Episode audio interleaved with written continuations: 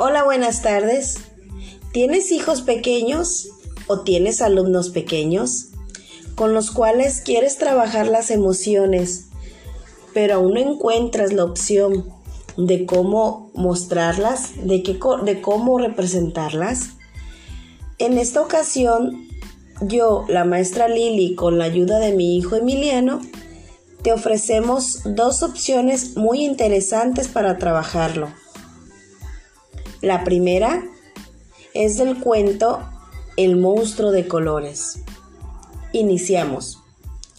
Resulta que se ha tropezado este monstruo y se le han caído todos los colores al suelo.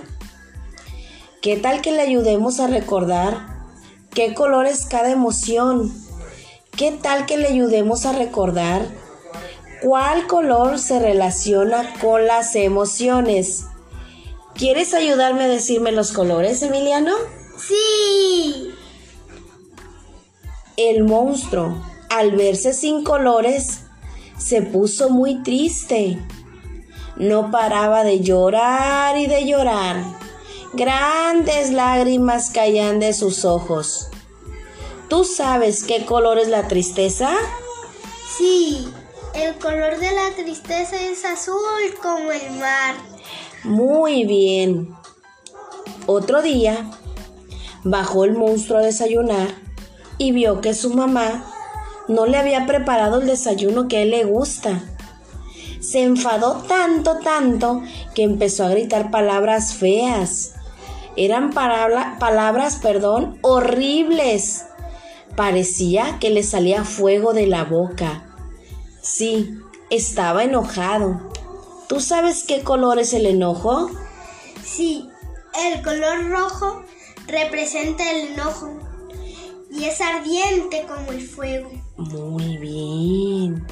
Entonces, su mamá habló con él, le calmó y los dos juntos prepararon un desayuno muy rico y disfrutaron de estar juntos. Ahora, el monstruo ya estaba tranquilito y en calma. Sí, estaba calmado. ¿Tú sabes qué color es la calma? La calma es de color verde como en las hojas. Muy bien.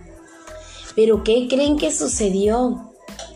Resulta que el monstruo tenía miedo de ir a la escuela, pues porque todavía le faltaban muchos colores. Y él se imaginaba que sus compañeros se reirían de él. Eso lo hizo sentir inseguro. Comenzó a volverse pequeño y más pequeño y más pequeño. Así es, al monstruo le daba miedo ir a la escuela. ¿Tú sabes de qué color es el miedo? El color del miedo es el negro como la oscuridad. Muy bien, así es. El color negro es el color del miedo. Pero ¿qué creen? Cuando el monstruo llegó al colegio, vio que los niños no se reían de él por ser diferente. No, al contrario. Le vieron algo raro, sí, pero le preguntaron qué le pasaba y se ofrecieron a ayudarle. Entonces, el monstruo se sintió feliz y contento. ¿Tú sabes lo que es la alegría? La alegría es cuando te sientes muy feliz. ¿Y tú sabes qué color es la alegría? La alegría es el color amarillo. Así es, Emiliano. De esta manera, el monstruo se dio cuenta de que quería mucho a sus amigos y que sus amigos también lo querían a él. Entonces, él supo, supo que lo que sentía era amor, que estaba rodeado de amor. ¿Tú sabes qué color es el amor?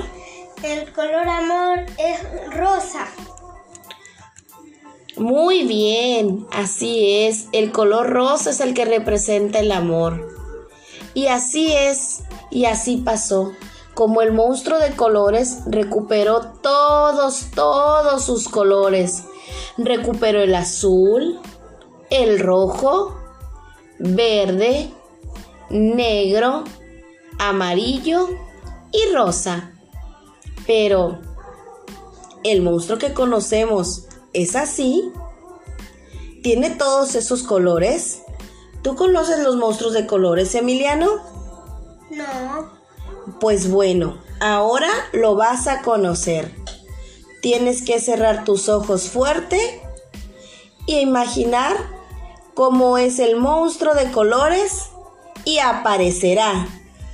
Hazlo. ¿Logras ver ese monstruo de colores? Ponte a recordar qué emociones cada color.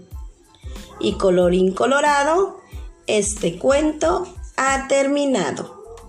Emiliano, ¿te gustó este cuento? Sí. ¿De qué habló este cuento, Emiliano? De las emociones. ¿Tú sabías que tenemos todas estas emociones? No. Pues tenemos muchas, tenemos que irlas conociendo todos los días. Hiciste muy bien este trabajo, me ayudaste demasiado. Ayudamos al monstruo a recuperar todos sus colores y por fin los tiene todos revueltos. Muchas gracias por ayudarme. Hasta pronto. Nuestra segunda opción es también de un libro. Habla del amor. ¿Qué es el amor? Este es el título de este cuento infantil pero también es una pregunta muy interesante para reflexionar con los niños. ¿Cómo podemos definir esta emoción?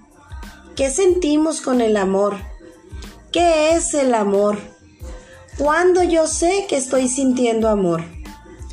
Este cuento corto es de Marisa Alonso y nos traslada hasta una bonita familia formada por un papá y sus dos niñas que tratan de descubrir incansablemente qué es el amor. Además de la reflexión,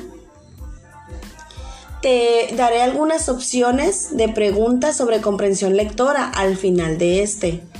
Y otra opción de preguntas también que puedes utilizarlas como un recurso educativo. Iniciamos. Desde que quedó viudo, Alberto solo vivía para ellas. Hannah acababa de cumplir cuatro años y Emma tenía siete.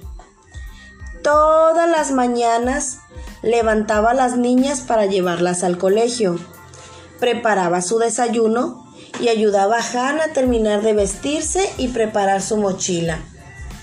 Emma, como era la mayor, ya lo hacía sola. Un día Hannah le preguntó a su padre, Papá, ¿qué es el amor? Alberto miró a su hija y la abrazó. Le dio un abrazo fuerte, fuerte y cálido. Esto es amor, Hannah, le contestó. Papá, ¿qué es el amor? volvió a preguntar Hannah de camino al colegio. Alberto la miró y la besó. Esto es amor, Hannah.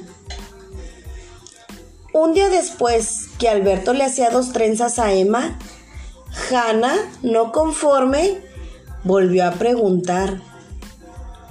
Papá, ya dime, ¿qué es el amor? Alberto la miró y empezó a desenredarle el pelo a ella también. Esto es amor, Hannah. Pero Hannah no estaba convencida. Y seguía insistiendo, seguía preguntando.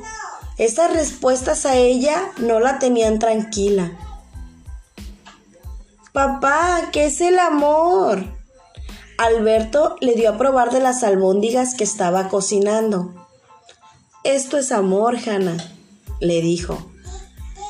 Ya, papá, vamos, ya no me bromies. Cada vez que me dices que es el amor, me dices una cosa diferente. Alberto tomó su carita entre sus manos y le dijo, mis amores son tú y tu hermana Emma. No te miento, ustedes dos son mis amores. Hannah se fue a dormir pensando en las palabras que su padre le había dicho. ¿Y qué creen? Esa noche tuvo un bonito sueño. Soñó que su padre como siempre cuidaba de ella y su hermana Emma. Las llevaba y recogía del colegio, las bañaba, las peinaba, las vestía, cocinaba para ellas. Hacía todo lo posible para que ellas estuvieran bien y fueran felices, siempre con una sonrisa. Entonces se dio cuenta de lo que le quería decir su padre. El amor está en cada detalle que tenía con ella y con Emma, en cada momento del día. Por eso, siendo cosas diferentes, el amor siempre estaba presente entre todos ellos. Al fin, Hannah lo había comprendido.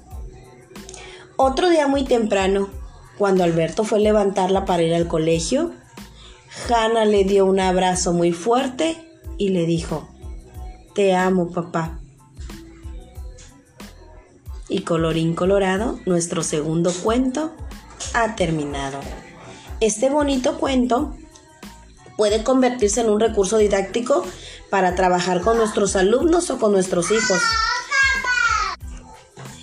Eh, a continuación te propongo una, unas cuantas preguntas opcionales. Cada quien las puede modificar de acuerdo a las necesidades. Sin embargo, yo seleccioné estas porque tienen palabras claras y son preguntas cortas.